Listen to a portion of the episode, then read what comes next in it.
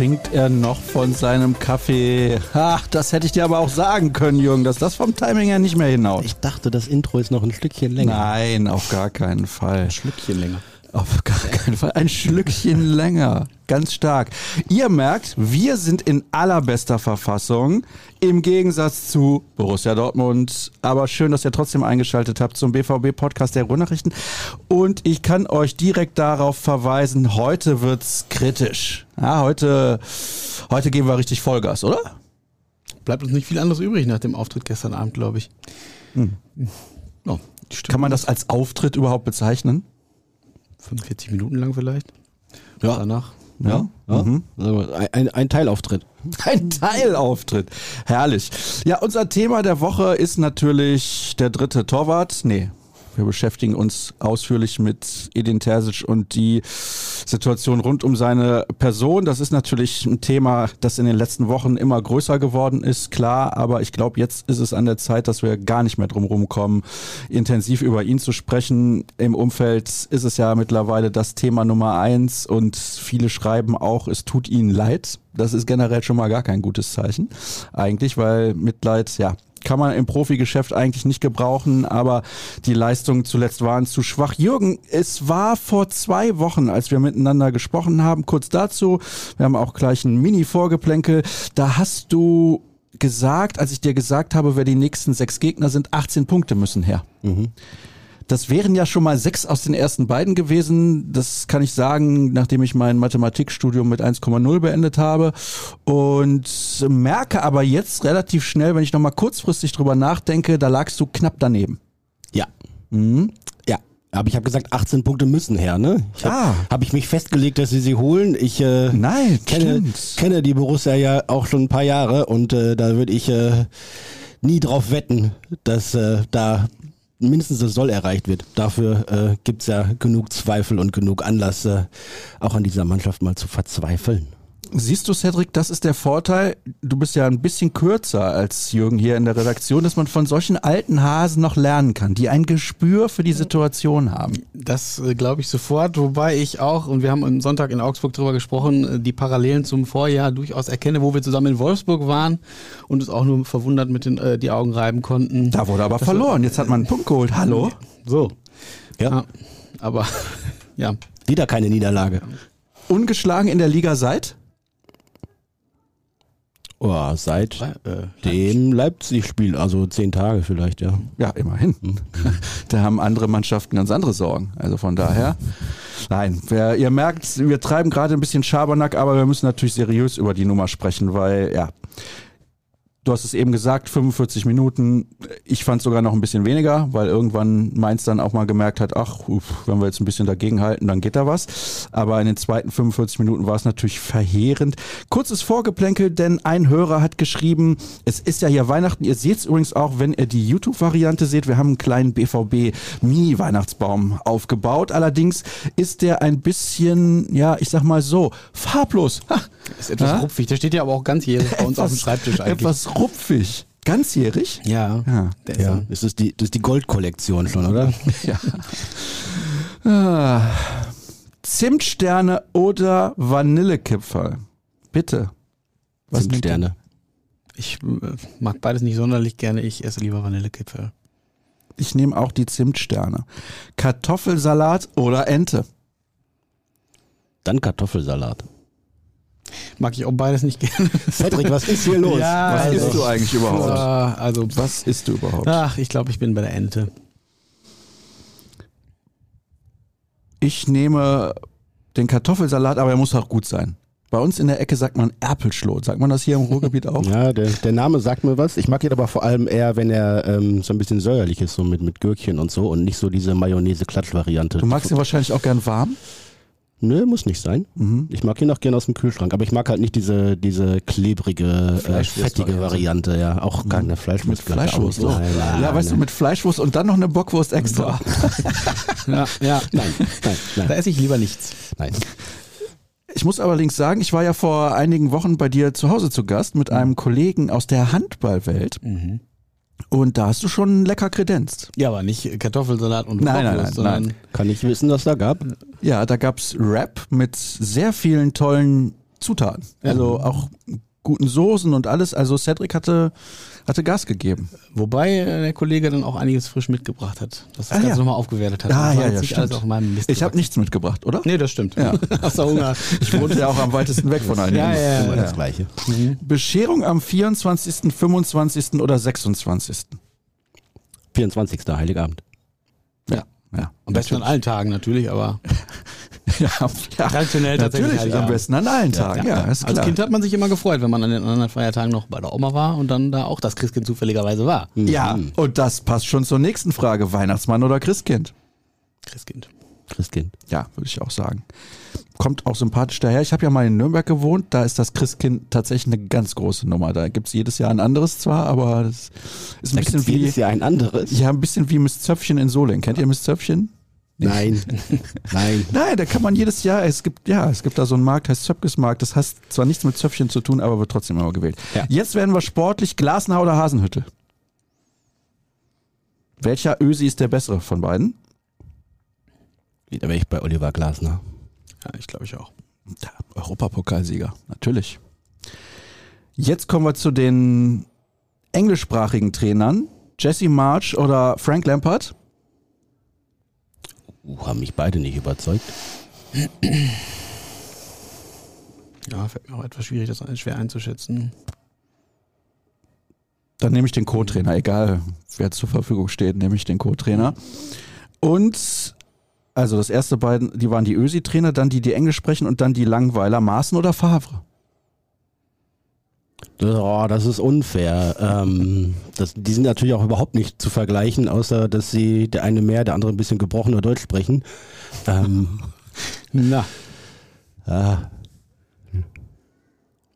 tue ich mir schwer. ich nehme den Enno aus alter U23. Verbundenheit. Verbundenheit, Ja, Verbundenheit. Ja. Wusste ich, dass das Wort kommt. War schön gestern Jan Sievert wieder zu sehen. Hat sich äh, gefreut. Ja? Ja, sich. War auch mal hier bei uns im Podcast der Mann aus der Eifel. Da kommt er Mayen in der Pfalz, ne? Oder? Es ist Eifel. Ist Eifel. Mayen ist Eifel. Okay, ja. Mhm. Er hat sich auf jeden Fall äh, bedankt für die äh, Glückwünsche, die er bekommen hat zum Start und äh, hat sich aber nicht an die Vereinbarung gehalten, dass er vor, kurz vor Weihnachten dann bitte in Dortmund nicht äh, was mitnimmt. Hat sich nicht an die Vereinbarung gehalten. Herrlich. Also ihr merkt nach wie vor, wir sind wirklich in blendender Verfassung, kann man nicht anders sagen. Das macht äh, der wenige Schlaf. Du weißt ja, nach müde kommt blöd, ne?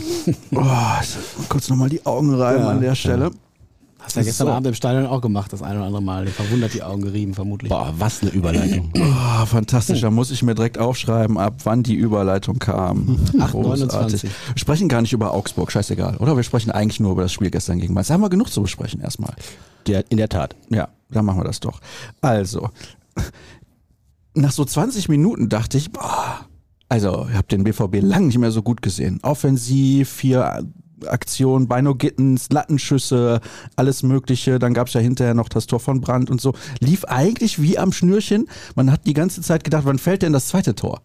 So, Also ich weiß nicht, ob es euch groß anders ging auf der Pressetribüne, aber das war das Gefühl, was ich die ganze Zeit hatte und boah, also auch schöne Kombinationen und jedes Mal, wenn Mainz den Ball hatte, war er nach zehn Sekunden wieder weg. Also am Anfang, als es noch ein bisschen nebelig war auf dem Spielfeld, da hatte Mainz kurz mal länger den Ball und dann hatten die den drei, vier, fünf Sekunden und dann war der Ball weg. Tatsächlich, glaube ich, durchschnittlich 9, ne? 9, Komma irgendwas. Das Ja. hat ein bisschen erinnert an die Meisterschaftssaison. Da waren das auch genau diese Zeiten, glaube ich. Knapp unter 10 Sekunden hat der BVB in der Rückrunde in der durchschnittlich für die Ballerrückeroberungsdauer benötigt. Äh, Das hat gut funktioniert bis dahin. Das ist dann, glaube ich, in der zweiten Hälfte, glaube ich, fast glaube ich, verdoppelt. Ne? Wir haben so ein Ja, Analysetool, dann war es bei Katastrophe. 20 Sekunden, hast du direkt deutlichen Unterschied gemerkt. Und ich gehe da auch Ja. mit, ne? Die ersten, ich würde sagen, die ersten 40 Minuten war der BVB richtig gut drin. Ja, 40, Wirklich schön, mhm. wirklich schön kombiniert. Ähm, das sah gut aus. Das hat auch Spaß gemacht anzugucken, was ja in den letzten Wochen nicht immer der Fall war. Ähm, ja, und dann hat Mainz sich dazu entschlossen, auch am Spiel teilzunehmen. Ja, dann wurden sie mutiger und haben relativ schnell gemerkt, dass der BVB auch leicht unter Druck zu setzen ist. Dann gab es die Ballverluste auf einmal beim BVB und ich hatte ja tatsächlich, also euer Gefühl war länger gut in der ersten Hälfte. Ihr habt natürlich da von der Pressetribüne auch nochmal einen besseren und anderen Blick. Aber ich hatte dann schon den Eindruck, spätestens sagen wir mal nach 35 Minuten, dass der BVB grundlos Gas rausgenommen hat. Und ich fand jetzt nicht, also Mainz hat man ja gesehen, wie kurz sie den Ball hatten tatsächlich. Und mein Eindruck war, die hatten nicht den Ball also die waren so schlecht einfach. Da war der BVB, was das, äh, was die Balleroberung nach dem Ballverlust angeht, gar nicht so überragend gut am Mainz. War unfassbar schlecht auch. Also viele Fehlpässe, keine Ahnung. Da habe ich mir gedacht, boah, habe dann rumgefragt, sind die nicht eigentlich letzte? Aber ich wusste es gar nicht. Aber da waren ja ein paar Mannschaften punktgleich auch. Aber die waren wirklich so grottig. So, also klar, der BVB hat dann auch bis auf nur ein Tor relativ viel draus gemacht, einige Chancen kreiert, war, war gut aber dann so, weiß ich nicht, erklär mir das, warum man dann einfach von einem Moment auf den anderen so Larifari spielt. Ja, ich glaube, es ging tatsächlich äh, nochmal anzuknüpfen, um das auf das 2 zu 0, warum das nicht fällt, hinaus. Ähm, das 1 war 29. glaube ich, dann gab es, glaube 31. den Lattenschluss von Sabitzer und dann, glaube ich, nochmal zwei Minuten später die Szene, wo äh, Füllkrug, Mahlen und Beino Gittens ein 3 gegen 1 haben und Füllkrug äh, dann selber abschließt, anstatt zu passen, weil er sich wahrscheinlich gedacht hatte, irgendwie die Jungs links und rechts neben mir spielen auch nie ab. Jetzt schließe ich auch mal selber drauf. Äh, kann man machen, 16 Meter vor dem Tor, der Ball landet aber direkt in den Armen vom Keeper. Ähm, und ja, das, das war vielleicht eine Schlüsselszene in dem Abend. Denn äh, da einfach den Kopf hochnehmen, den Mitspieler mitnehmen und äh, nicht eigensinnig selber aufs Tor schießen. Dann hätte es 2 zu 0 gestanden und da würde ich dann aber trotzdem in diesem Fall auch mal äh, auf Borussia wetten. Nach dem 2-0 kommt Mainz nicht mehr zurück. Ich stimme ich zu. Ja, das ja, ist genauso. Ein, man hat Klar. einfach nur darauf gewartet, wann fällt das 2-0. dann kam das 1-1 und dann gab es den Riesenbruch. So, dann war Pause und wenn du aus der Pause rauskommst und hast Mainz eigentlich am Wickel, dann denke ich mir, gibst nochmal 10, 15 Minuten, also richtig Vollgas. Du setzt die massiv unter Druck, du gehst richtig, richtig heiß in die Zweikämpfe und ziehst durch bis zum geht nicht mehr. Hat leider der andere Verein gemacht. Also, es tut mir leid, ich weiß ja nicht, was dann da in der Kabine gesagt wird. Aber das ist doch das Gegenteil von dem, was du machen musst. Das muss doch auch jeder Spieler wissen. Die haben so viel Erfahrung auf dem Platz. Es ist eben nicht mehr Jugendforscht. Ja, es ist viel Erfahrung auf dem Platz. Und dann kommen die raus, Herr Drick, und ich denke mir, also Entschuldigung, wenn ich das jetzt sage, wollen die mich verarschen? Ja. Also, das kann doch nicht deren Ernst sein. Da musst du doch als Profi wissen, wenn der Gegner so schlecht ist wie meins an diesem Tag, noch, also mehr als 10, 15 Minuten mit einem Tor nachlegen, hättest du doch gar nicht gebraucht. Ja, das ist ab, da bin ich voll bei dir. Mainz hat angefangen, Widerstand zu leisten. Es war ja jetzt kein unfassbares Dauerpressing, was sie gespielt haben, aber es war einfach deutlich mehr als in der ersten Hälfte und darauf hat der BVB keine Antwort gefunden. Und das ist tatsächlich ja, total erschreckend. Und da, unabhängig von, äh, von Edin Terzic, du sagst es gerade, die Spieler selber müssen doch den, diesen Impuls haben irgendwie, das bringen wir jetzt hier, wir gehen jetzt auf 2-0. Letztes Spiel, alle wussten, worum es geht, alle wussten, wie die Stimmung ist äh, und gegen welchen Gegner du spielst. Und das hat nicht stattgefunden und das ist absolut bedenklich. Also, Beino Gittens stand auf dem Platz und Malen ist ja auch noch relativ jung. Wenn man die mal rausnimmt, ist gefühlt der Rest der Mannschaft 30 Jahre alt. Da kann man mir nicht kommen mit, ja, wir, wir, wissen nicht, wie wir mit so einer Situation umgehen sollen. Ja, aber das, das bringt ja nichts, wenn der Kopf dann plötzlich nicht mehr mitspielt. Und das war ja das Problem. Dieses 1 zu 1 war so ein, so ein, so ein Nackenschlag. Äh, Dazu kurz vor der Pause, sodass dann alle auch 20 Minuten lang Zeit hatten, darüber nachzudenken, Mist, jetzt spielen wir eigentlich schon richtig gute erste Hälfte, jetzt steht es trotzdem nur 1 zu 1, was passiert denn wenn? Und geht das jetzt schon wieder los? Und wir müssen jetzt aber unbedingt. Und dann kommt die Angst zum Vorschein, dann kommt die Verunsicherung, dann hast du zwar jede Menge erfahrene Spieler, aber zu wenige, die die Verantwortung übernehmen. Zudem Mats Hummels noch in der Kabine geblieben. Das war sicherlich auch ein Problem an dem Abend, aber nicht, nicht entscheidend. Dafür sind genug andere da. Ähm, und ab diesem Punkt war ja deutlich zu spüren, wie so oft in den vergangenen Wochen in der Bundesliga, dass es dieser Mannschaft dann nicht gelingt, den kühlen Kopf zu bewahren, Ordnung zu bewahren, weiter an ihren Prinzipien festzuhalten und äh, dazu kommen dann die fußballerischen Defizite, Stichwort Spielaufbau, Stichwort Struktur, Stichwort äh, Pass- und Laufwege. Und wenn dann eins zum anderen kommt und du merkst so, ah, jetzt könnte es schwierig werden und dann wird es auch noch schwierig und dann macht mein Nebenmann auch noch Mist, anstatt dass ich mich mal an dem äh, hochhangeln könnte, anstatt dass der mir mal hilft. Ähm, und dann verselbstständigt sich das und das haben wir gesehen. Und das ist ja kein neues Phänomen bei Borussia Dortmund, sondern es kommt immer und immer wieder vor, in den vergangenen Jahren in Regelmäßigkeit und jetzt äh, in den letzten sechs, acht Wochen geballt am Stück. Und äh, dieses Problem ist nicht so eindimensional. Also ihr werdet ja wahrscheinlich auch ständig gefragt, was ist denn da los? Erklär mal. Das kannst du ja nicht in zwei Sätzen erklären. Es gibt nicht nur den einen Anhaltspunkt. Es gibt auch nicht nur den Trainer oder gewisse Spieler oder, oder die Drucksituation oder die Erwartungshaltung, sondern da kommt natürlich eine große Gemengelage zusammen. Und das ist natürlich tief drin in den Köpfen der Spieler. Viele sind schon lange dabei. Einige möchten gerne nochmal was erreichen, einige haben noch nichts erreicht, aber können sich auch nicht an den anderen orientieren. Und dann fehlt da die Führung auf dem Platz, die Jungs, die sich hinstellen und sagen, mir egal. Und dann fehlt da natürlich auch ein bisschen die Führung von der Seite, weil der Trainer dann natürlich Du fragst, was machen die in der Halbzeit? Er zeigt ihnen die Szenen, die gut waren, zeigt ihnen vielleicht auch ein oder zwei, die nicht so gut waren und sagt ihnen so weitermachen. Aber es klappt dann nicht, weil der Ball aus dem Zentrum nicht mehr gefordert wird, weil der Spielaufbau lahmt, weil gar nicht klar ist, irgendwie, wer möchte denn jetzt nochmal angespielt werden und alle rennen weg und gucken weg.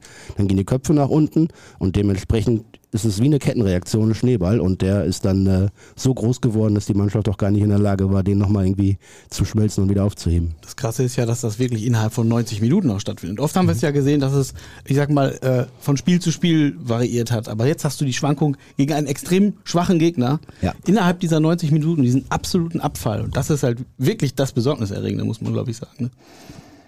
Also ich fand es katastrophal schlecht und ich kann dann auch nicht mehr auf die gute erste Hälfte schauen, muss ich ganz ehrlich sagen, weil das ist das Problem. Die Leute sind gestern ins Stadion gekommen, da gab es eine tolle Choreo, wie ich finde, zum Geburtstag des Vereins. Das hat alles passt, gepasst, alles hat Lust auf mehr gemacht, auf das Spiel und dann ging es auch gut los und dann, weiß ich nicht. Du hast jetzt eben gesagt, Jürgen, dass es eine Sache des Kopfes ist und dann wird auf einmal irgendwie nicht mehr hinterhergegangen, dann wird der Ball nicht mehr gefordert und dann ist die Selbstsicherheit weg. Und dann frage ich mich, ist es am Ende nur eine Frage von Qualität? Es ist ein Aspekt von Qualität, in solchen Situationen auch seinen Mann zu stehen. Und äh, wir haben ja viele technisch hochbegabte Spieler, viele schnelle Spieler oder einige schnelle Spieler, es könnten mehr sein. Ähm, und es gibt viele erfahrene Jungs dabei, aber es ist eben auch eine Frage von Persönlichkeit in dem Moment und von Selbstvertrauen. Und da mangelt es. Und das ist ein großes Problem, denn die Mannschaft hat sich ja selbst bewiesen, ohne diese Champions League jetzt überzubewerten, denn inzwischen sind diese fünf guten Spiele ja auch eine große Minderheit, wenn man die gesamte Hinrunde betrachtet. Ähm, sie hat es sich bewiesen, aber sie kriegt es in kritischen Situationen nicht mehr hin. Und das ist ein Armutszeugnis, das ist besorgniserregend, wie du sagst, na klar. Ähm, und wenn du die, die ersten 45 Minuten, ich finde, man darf sie nicht ausblenden, denn äh, wir können ja auch darüber sprechen, was dann gerne an Stammtischen mal gemacht wird. Auch die Mannschaft spielt gegen den Trainer. Die ersten 45 Minuten haben ja gezeigt, dass es nicht so ist. Sie wollten ja da.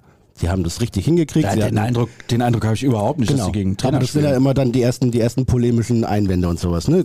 Also mit den ersten 45 Minuten musst du es äh, eigentlich diesen, diesen Fakt eigentlich ausblenden, äh, diese, diesen Vorwurf ausblenden, ist Quatsch. Ähm, aber viel schlimmer ist ja, dass sie es, obwohl sie es wollen, dann nicht hinbekommen. Und dann ist es eine Frage von Können und Qualität. Also ist diese Mannschaft einfach, einfach zu schlecht? Haben wir, glaube ich, nach dem Stuttgart-Spiel drüber gesprochen. Und ich glaube, man muss das festhalten. Äh, ich habe das auch in unserer äh, Analyse nach dem Augsburg-Spiel gesagt. Ich glaube, Borussia Dortmund ist, steht auf Rang 5 und sie stehen da zurecht. Und mehr ist aktuell nicht drin. Und dafür, für, zumindest offensichtlich, äh, was die Spiele angeht, treten sie nicht den Gegenbeweis an, dass mehr drin ist. Jetzt muss man natürlich sagen, wie viel gibt der Kader wirklich her an Qualität? Haben wir auch hier schon hinlänglich diskutiert. Wie ausbalanciert ist der Kader wirklich? Jetzt hast du natürlich, natürlich das obligatorische Verletzungspech gehabt, aber viele von den Neuzugängen konnten das, was sie versprochen haben oder was man sich von ihnen erhofft hat, auch nicht einlösen. Und das äh, Ja, ist natürlich ein Riesenproblem. Aber Verletzungspech hin oder her, Cedric. Die Mannschaft, die da gestern auf dem Feld stand und auch in den Spielen davor, da kannst du mir nicht mit Verletzungen kommen. Also, Das war- Das war nur ein Punkt Ja, ja, äh, bei zum Beispiel Felix Metscher oder so, da hatte man ja durchaus zwischendurch die Fantasie zu sagen, okay, pass auf, der kann jetzt den nächsten Schritt machen, der kann dir womöglich weiterhelfen, der fällt dir dann natürlich ein paar Wochen Ja, aber Natürlich die- hast du recht, die das, da das soll jetzt nicht die, als Ausrede her. Äh, Ja, ich halten. verstehe, dass das eine Erklärung ist und keine Ausrede. Aber ey, Leute, da, also da stehen ja Spieler dann auch auf dem Rasen.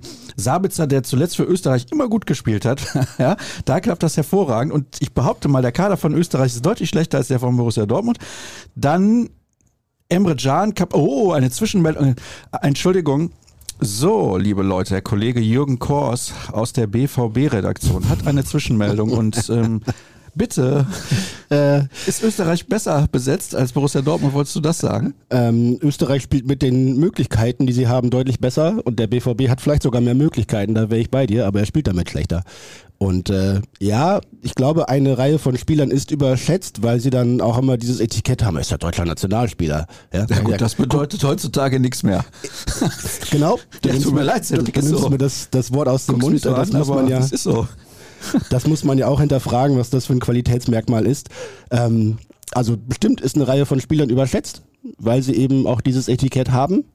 Ähm, und dazu kommt halt, dass die Einzelspieler natürlich in einer Mannschaft, in der es nicht läuft, wo die Abläufe nicht stimmen, wo die Verständigung nicht klar ist, wo die Spielidee gar nicht allen klar ist oder sich nicht alle daran halten oder auch irritiert sind durch unterschiedliche Vorgaben und durch unterschiedliche ähm, ja, Lieblings, Lieblingsaktionen.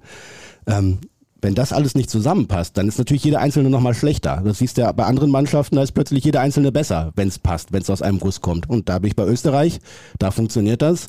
Beim Sabitzer in Dortmund funktioniert das nicht. Und dafür gibt es jede Menge weitere Beispiele. Ich finde, Sabitzer ist ein gutes Beispiel dafür, dass es in der ersten Halbzeit gut aussah bei ihm. Mhm. Fand ich ihn wirklich absoluter Aktivposten hat, als Verbindungsspieler. Ja, ja, ja, wirklich. Und das war wirklich äh, absolut Pass pro Toto. Einer von denjenigen, die in der zweiten Halbzeit sowas von abgebaut haben, wo dann einfach nichts mehr gekommen ist. Ich möchte eine Hörerfrage mit reinnehmen, die auch konkret mit dem Spiel gestern zu tun hat. Und das haben wir uns dann in unserer Gruppe auch gefragt, wie das eigentlich sein kann. Hat Beino Gittens eigentlich die Lunge von Jamolenko transplantiert bekommen oder warum wird er immer in der 60. ausgewechselt? Und ich verstehe, dass man bei ihm darauf achtet, dass er nicht überspielt ist. Es war das verflucht letzte Spiel für ein paar Wochen. Das war der aktivste Spieler. Das ist im Moment der Spieler in dieser Mannschaft, der dir in 1 gegen 1 Duellen Torchancen kreiert. Das macht kein anderer so intensiv wie er. Ja, es ist anstrengend, ständig ins Dribbling zu gehen, aber der Junge ist wie alt bitte? 19. Siehst du? So. Und da muss man den jetzt im letzten Spiel, wo es auch immens wichtig ist, in der 60. runternehmen? Mhm. Ja, würde ich noch ein bisschen differenzieren. In Augsburg war Grütze, mhm. da war gar nichts. Ja, ja, ich habe nicht ähm, gesagt, dass er da gut gespielt hat, mhm. aber er gegen, von gegen seiner Mainz Art Fußball zu spielen, darum geht's mir. Ja? War es bis, bis zu diesem Bruch Richtung Pause äh, gut, richtig gut. Ähm, dann war allerdings auch er daran beteiligt, dass da viele Aktionen nicht mehr so richtig griffig nach vorne kamen. Und dann war es natürlich doppelt doof. Äh, der Wechsel war vorbereitet. Bamba hat es 20 Minuten in Augsburg gut gemacht. Kann man ja versuchen, auch wenn es natürlich wahrscheinlich bessere Lösungen gegeben hätte. Ähm, aber Terzic wollte einen 1 gegen 1 Spieler weiter auf dem Flügel behalten, weil er dachte, wenn wir jetzt drücken und die hinten drin stehen, dann muss ich einen haben, der da mal vorbeikommt. Und dann hat er, als der Wechsel schon vorbereitet war, quasi nochmal zwei richtig gute Aktionen. Und dann sieht es natürlich bescheuert aus, wenn er ihn dann runternimmt. Dann muss der Trainer vielleicht auch mal reagieren und denken, okay, aber ja, dann nimmst du halt nicht runter. Clemmy hat noch ein paar Körner, äh, sorry, äh, Samuel Bamba, vielleicht in zehn Minuten, äh, da bleiben wir jetzt erstmal dran. Hat er aber nicht reagiert. Nennt man Ingame-Coaching. Ja. Keine gute Note fürs Ingame-Coaching gestern. Nein, ganz und gar nicht. Also ich habe mich sehr über die Wechsel aufgeregt und äh, konnte sie in. Warum hast du dich verstehen. darüber echauffiert, Jürgen? Welche Wechsel haben dir denn sonst nicht gefallen? Sebastian Haller spielt irgendwie seit dem Spiel in Freiburg, das war im September, wenn ich mich recht erinnere, irgendwie Minütchen, Minütchen, Minütchen und soll dann gegen Mainz, wenn es tatsächlich ja fast wie ein, wie ein Endspiel um alles geht, um die Winterpause nicht komplett zu versauen, plötzlich eine halbe Stunde, war Fremdkörper im Spiel, vier Ballkontakte, dann unglücklicherweise verletzt raus. Füllkrug war vorher auch nicht besser, aber ähm, schwer verständlich. Dann äh, spielt plötzlich Gio Reyna, so ein, so ein Sechser von hinten heraus und Emre Can rückt in die Abwehrkette. Äh, was, was ist das für eine Idee? Dann spielt ein Sammy Bamba eine halbe Stunde und Marco Reus, der ja ne, bei allen Stärken und Schwächen, die er hat, aber zumindest Erfahrung hat in solchen Situationen. Nicht, dass er immer äh, seinen, seinen Mann gestanden hätte, wenn es eng würde, aber zumindest jemandem, dem man zutrauen kann, dass er mit seiner Routine da vielleicht nochmal einen Weg findet und mit seiner Spielschleue, die er hat. Äh, der sitzt dann 90 Minuten auf der Bank, weil er vorher in Augsburg äh, schon sauer war und auch vorher schon gegen den Trainer gemeckert hat ähm, und dann bei der Auswechslung da dem äh, Coach nicht mehr in die Augen gucken konnte oder wollte. schwierig, sehr schwierig. Und wenn du wirklich dann noch äh, alles versuchen musst und dann kommt nochmal der Wechsel Wolf für Meunier. Puh. Das zeigt aber auch das Dilemma und auch, da sind wir wieder beim Thema Qualität im Kader, ne? zusätzlich noch, ne? Ja, wenn Adeyemi da gewesen wäre, hätte er sicherlich gespielt oder ein Mukoko. Ja, klar, keine Frage, aber die sind halt nicht da. Und trotzdem muss es reichen für die Mainzer Abwehr. Die hatten, was hatten die? Ich glaube, neun, neun verletzte Spieler oder sowas. Ne? Die waren ja vor allem hinten komplett gerupft. Äh, und da Ja, muss es dann immer Entschuldigung, noch reichen. aber- da muss es immer noch reichen. Vor der Halbzeit, Also- bis der BVB Mainz eingeladen hat, waren die nicht Bundesliga-tauglich. als ich irgendwann habe ich zu den Leuten um mir gesagt, uh, äh, hier, das ist natürlich schon ein starker Mainzer Kader, ja? aber der von vor zehn Jahren vielleicht, nicht der aktuelle. So, und dann wird ja irgendwann, wird ja zwischendurch auf der Anzeigetafel immer die Aufstellung angezeigt und dann sage ich so, oh, drei Spieler, die ich kenne. Ja, Und einen von denen hast du gar nicht wiedererkannt, weil Onisivo plötzlich Glatze hatte. ja. Und, ich dachte, es wäre Ajorke. ich kannte noch Chor und ich glaube, ich kannte noch einen Richter und dann wurde äh, Stefan Bell kannte ich auch noch. Da habe ich gesagt, der spielt aber schon seit 20 Jahren in Mainz, deswegen kenne ich den. Ja. Ja, so, das sagt ja auch was über die Qualität dieser Mannschaft aus, wenn man die ganzen Spieler nicht mehr kennt. Weil sie halt einfach, ja, nicht prägend sind in der Bundesliga. Und ja, ich schreibe mir mal auf, dass wir jetzt das Thema wechseln und gehen konkret auf den Trainer ein, der spätestens im ersten Spiel des neuen Jahres nicht mehr auf der Bank bei Borussia Dortmund sitzen wird. Nicht wahr, Jürgen? Ist das eine Behauptung oder eine Feststellung oder eine Frage? Es ist eine Suggestivfrage. Ah, Vorsicht mit Suggestivfragen, die sind immer nicht zugelassen vor Gericht. Ach ja, es stimmt. Ja, aber wir sind ja nicht vor, wir sind ja hier nicht das letzte Gericht. Nein, nein. Ja, Über Gerichte haben wir eben schon gesprochen. ne? Ja, gut. Ich habe übrigens Hunger. Ja. Also, Edin Terzic steht im Kreuzfeuer der Kritik. Und wir haben dann gestern nach dem Spiel noch mal ein bisschen länger unter der Südtribüne zusammengestanden, was wir normalerweise nicht tun. Dann gehen wir einfach Dreck eintrinken. nee, Spaß beiseite. Wir haben da ein bisschen diskutiert und dann kam von allen die Frage, also das einzige Thema war, wann sie ihn entlassen und wer der nächste Trainer ist. Nichts anderes. Und was waren eure Antworten auf diese Oh, Fragen? die waren katastrophal schlecht. Äh, es wurde dann natürlich, also Ironie war dann natürlich ganz, ganz groß. Ja, Yogi Löw mit Co-Trainer Hansi Flick wären beide zu haben. Und ähm, der Name Magath fiel auch. Und äh, dann gab es aber auch seriöse Vorschläge, wie beispielsweise Oliver Glasner. Ja. Aber man merkte, die Alternativen sind sehr rar gesät. ja, aber dann machen wir jetzt den zweiten vor dem ersten Schritt, ne? Das wollen wir nicht. Ich finde, Edin Terzic steht natürlich vollkommen zu Recht in der Kritik. Er ist der sportlich Verantwortliche. Es waren, glaube ich, jetzt 16 Spiele sind absolviert. Es war eine Niederlage in den ersten acht Spielen und ein Sieg in den zweiten acht. Und äh, diesen, diesen Niedergang, der sich ja auch schon in der ersten Hälfte der Hinrunde in, in der Art des Fußballs schon ein bisschen angekündigt hatte. Ne? Da gab es dann immer noch knappe Siege. Da dachten wir, ja, vielleicht ist es dann ne, dieses Ergebnismodell, weniger sexy, mehr Erfolg. Ja, kann gut gehen. Ähm, ging dann aber nicht mehr gut, als die Gegner stärker wurden und das gnadenlos ausgenutzt haben, dass Borussia Dortmund ja kein Konzept hat auf dem Platz oder kein ausreichendes Konzept, das dann auch entsprechend umgesetzt würde. Und da ist natürlich der Trainer verantwortlich, definitiv. Ähm, es steht immer noch, auch wenn ein paar Spiele ausgefallen sind, auch wenn die letzten Wochen hart waren mit irgendwie neun Spielen in 25 Tagen oder was. Ähm, steht da immer noch eine Mannschaft auf dem Platz, die viel, viel besser Fußball spielen muss, die hilflos manchmal auf dem Platz wirkt, weil sie nicht weiß, wie sie das umsetzen soll, was der Trainer ihr vorgibt, weil sie es nicht können, weil sie es nicht wollen, weil sie es nicht begreifen oder weil die Anweisungen nicht eindeutig genug sind. Ich glaube schon, dass sie klare, klare Vorgaben haben, aber sie schaffen es nicht, das umzusetzen. Und äh, dann sind wir wieder ein Problem, kommt Widerstand, fällt alles in sich zusammen, läuft's gut, kann man sich gegenseitig auch ein bisschen hochziehen. Das hat ja auch in den ersten 45 Minuten gegen Mainz geklappt, hat auch stellenweise in Augsburg geklappt, trotz schwierigem Spielverlauf.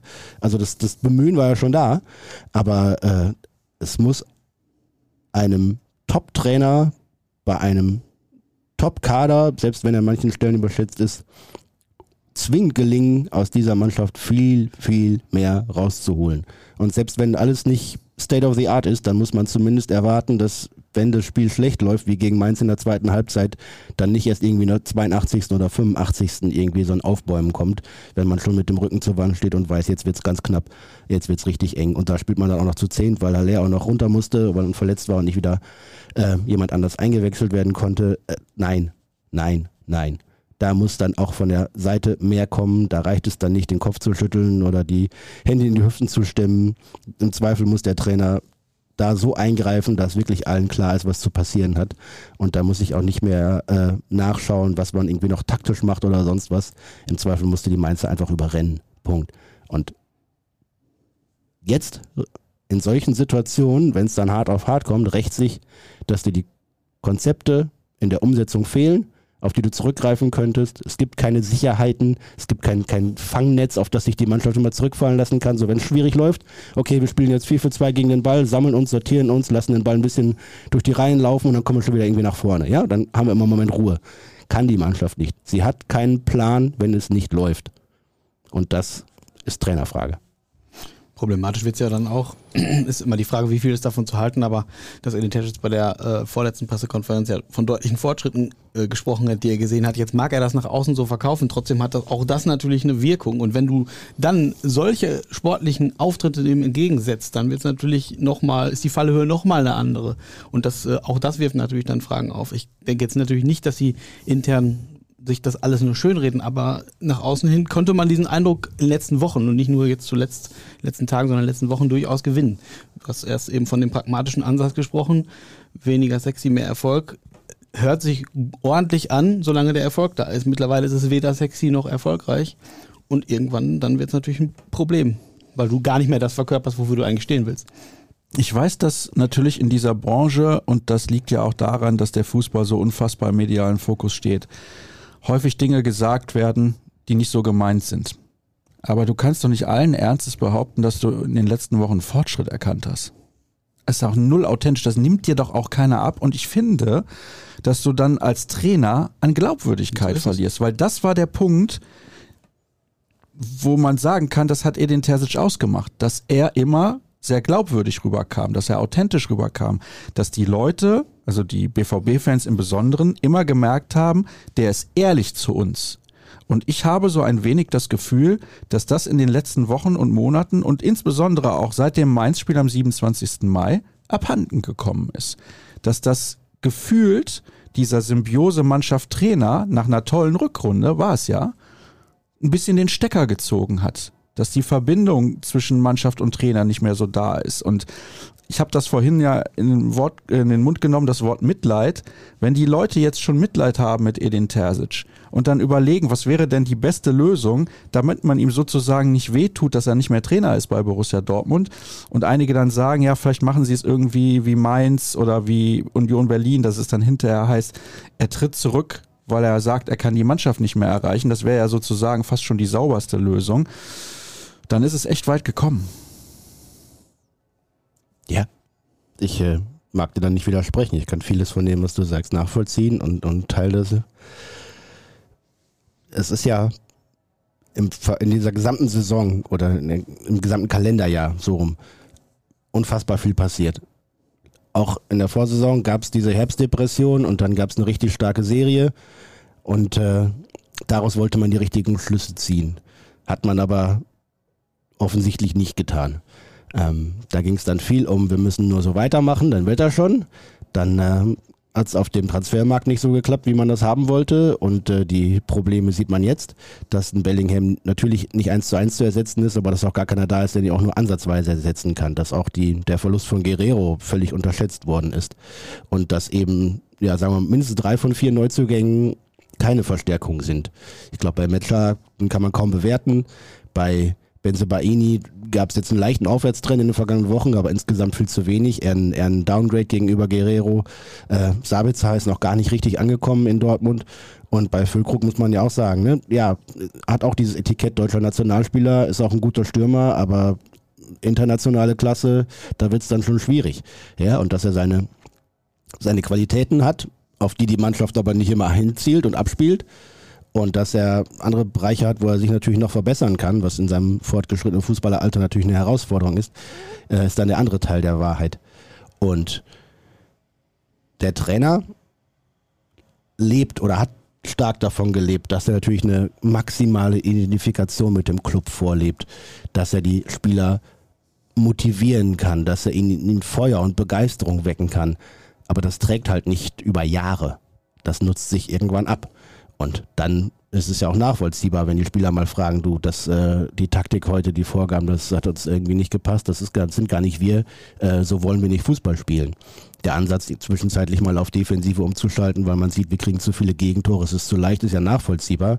Aber wenn ich die Spieler nicht dafür habe und die Spieler das nicht umsetzen können oder wollen, auch wenn sie es müssten, ähm, dann kann ich das nicht machen. Und dann, dann äh, sorge ich natürlich dafür, dass ich mich angreifbar mache. Wenn die Spieler offen ansprechen, nee, so wollen wir nicht, dann ist es erstmal gut, weil es ein Zeichen ist dafür, dass, dass es irgendwie lebt und dass es einen Austausch gibt. Ähm, aber eigentlich muss es ja, darf es ja gar nicht erst so weit kommen, sondern es muss vorher klar sein, dass Team und Trainer zusammengehören und äh, den Eindruck hatte ich in den vergangenen Wochen nicht mehr immer. Wie ist dein Eindruck? Passen die noch zusammen, Team und Trainer? Wenn man Emre Can und Julian Brandt glauben möchte, die haben gesagt, es liegt nicht immer alles nur am Trainer, dann vielleicht schon. Aber den Eindruck, den Jürgen gerade geschildert hat, glaube ich, ich glaube, da gibt es ja keine zwei Meinungen, dass, dass da mh, hm, was passiert ist in den letzten Monaten. Und äh, ich erinnere mich noch vor ein paar Wochen die, ich sage jetzt mal, erste Füllkrug-Äußerung, wo was dann hinterher noch bei der Nationalmannschaft bei der PK wieder eingefangen wurde oder man hat versucht es einzufangen, nicht als Kritik an der Taktik und am Trainer ähm, zu deuten das konnte man zum ersten, das konnte man vielleicht noch sagen, ja, okay, hat er sich vielleicht ein missverständlich War nach dem Ligaspiel in Stuttgart. Aber es kam natürlich dann jetzt immer wieder mal durchaus Töne raus, wo du sagst, hm, passt das?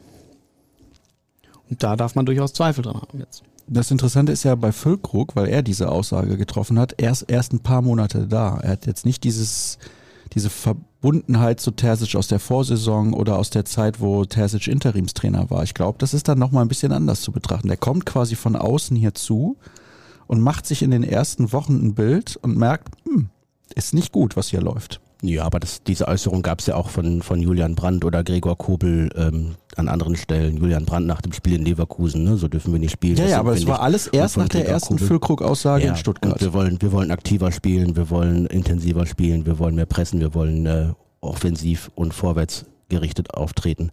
Ähm, das haben viele Spieler gesagt, immer wieder. Ähm, und ist natürlich auch klar, dass es darüber äh, kontroverse Meinungen gab. Ich finde, die Terzic-Äußerung, wir haben Fortschritte gesehen, ging dann in Augsburg oder jetzt auch gegen Mainz sicherlich da in die Richtung, dass man wieder viel mehr Torchancen herausgespielt hat. Ich glaube, in, in, Augsburg waren es irgendwie 24 Torschüsse, gegen Mainz 14 bis zur Pause.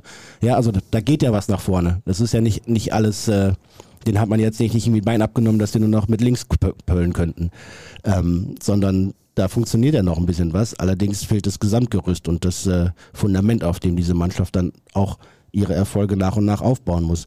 Und wenn das nicht stimmt, dann äh, bringt er dann auch nicht mehr ein bisschen was, wenn du wieder offensiver spielst, sondern du musst das äh, Gesamtpaket haben.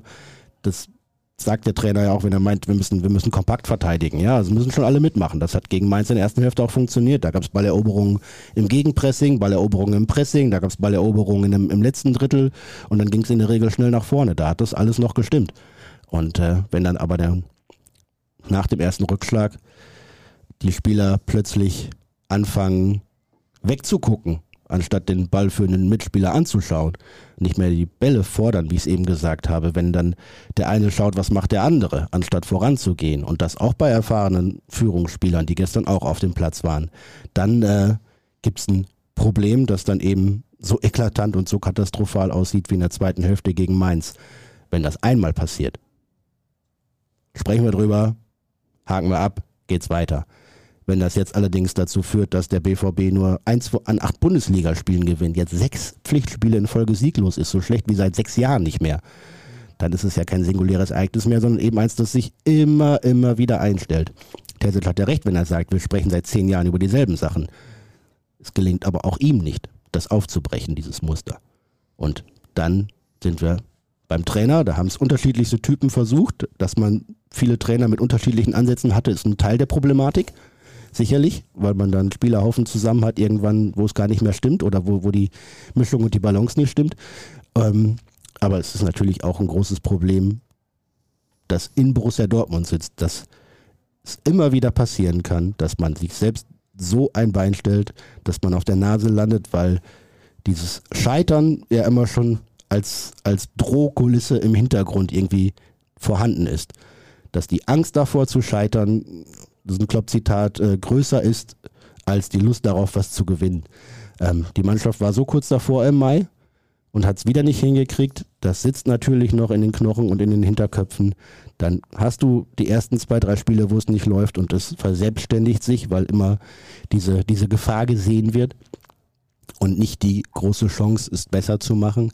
Und äh, diese Haltung, ich will gar nicht sagen Mentalität, denn die Mannschaft hat den Willen gezeigt in Augsburg, auch gegen Mainz in der ersten Hälfte, das will ich dir gar nicht absprechen.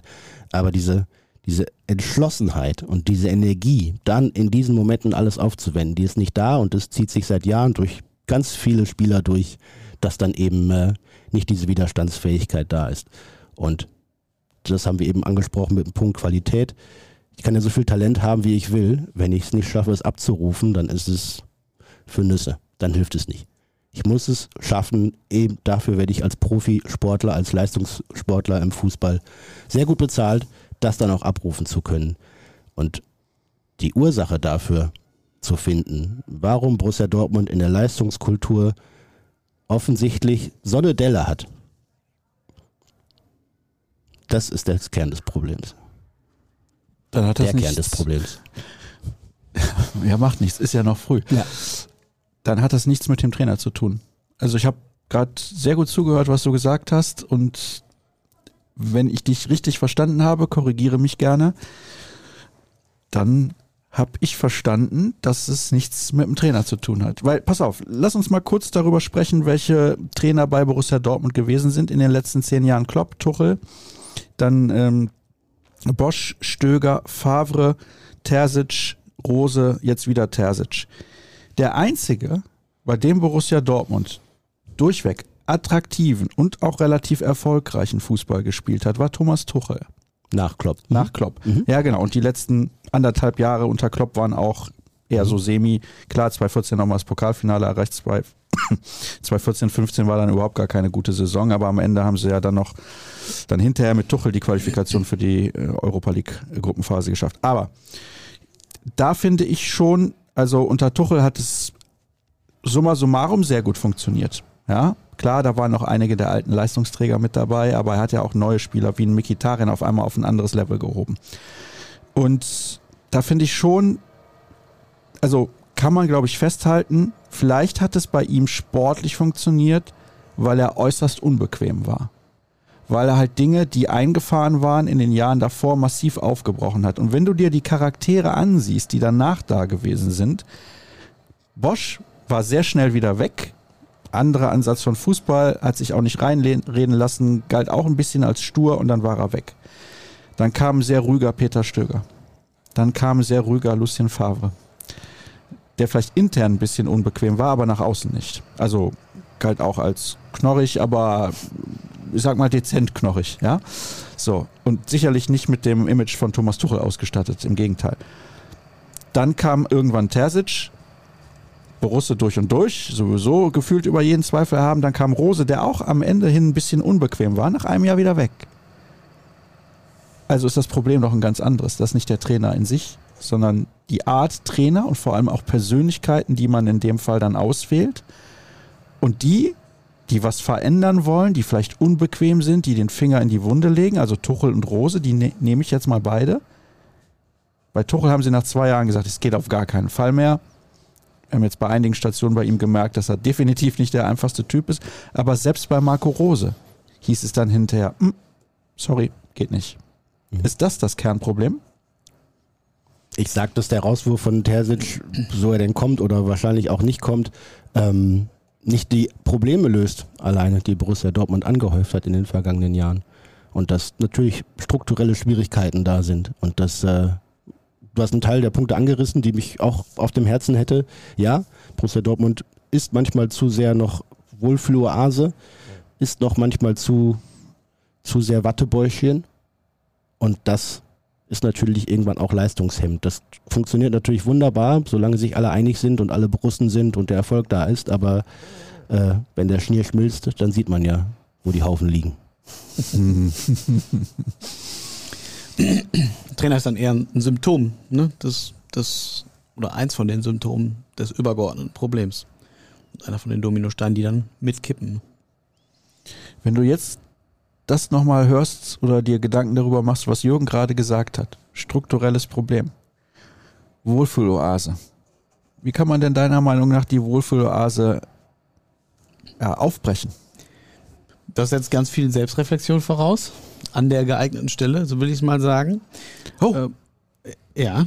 Ähm, und im Zweifelsfall eben auch die Einsicht, dass man selber etwas verändern muss und mit dem bisherigen Weg nicht so weitermachen kann.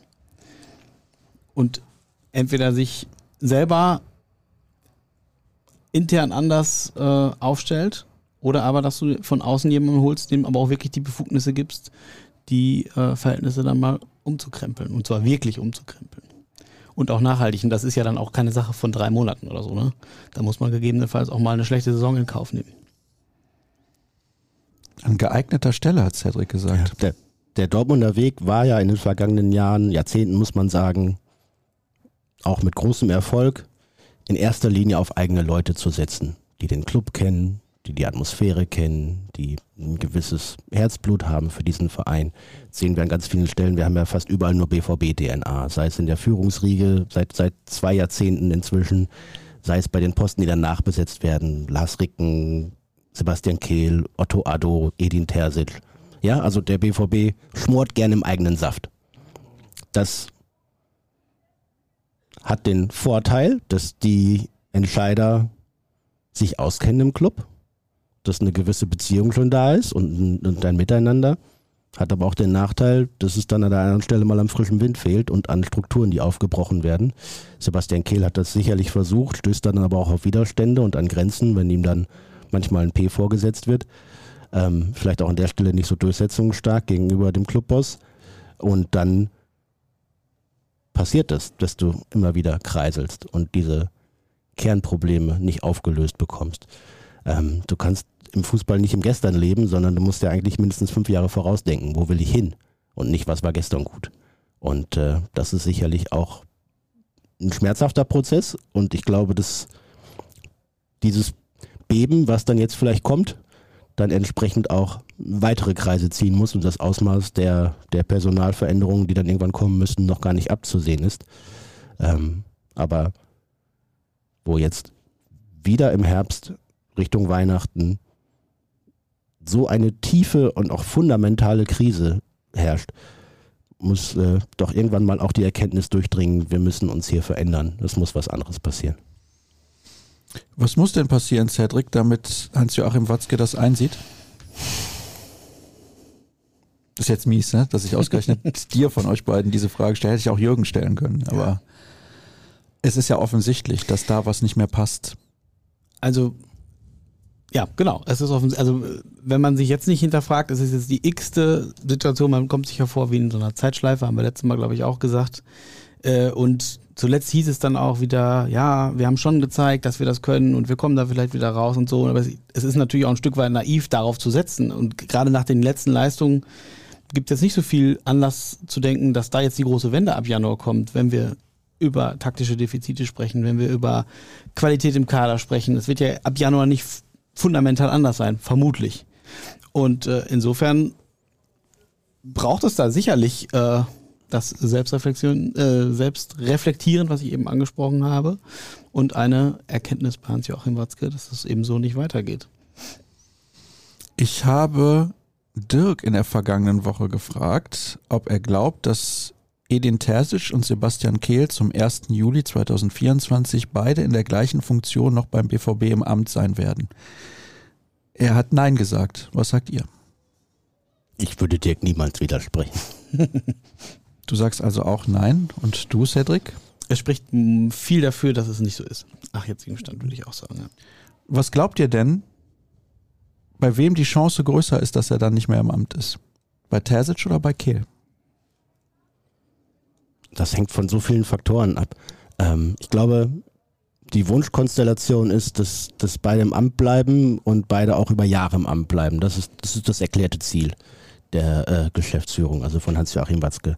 Er hätte gerne beide so lange im Amt, dass sie im Zweifel auch noch seinen, seinen Abdanken überdauern, um eben da n, die Weichen gestellt zu haben für die, für die nahe und mittlere Zukunft.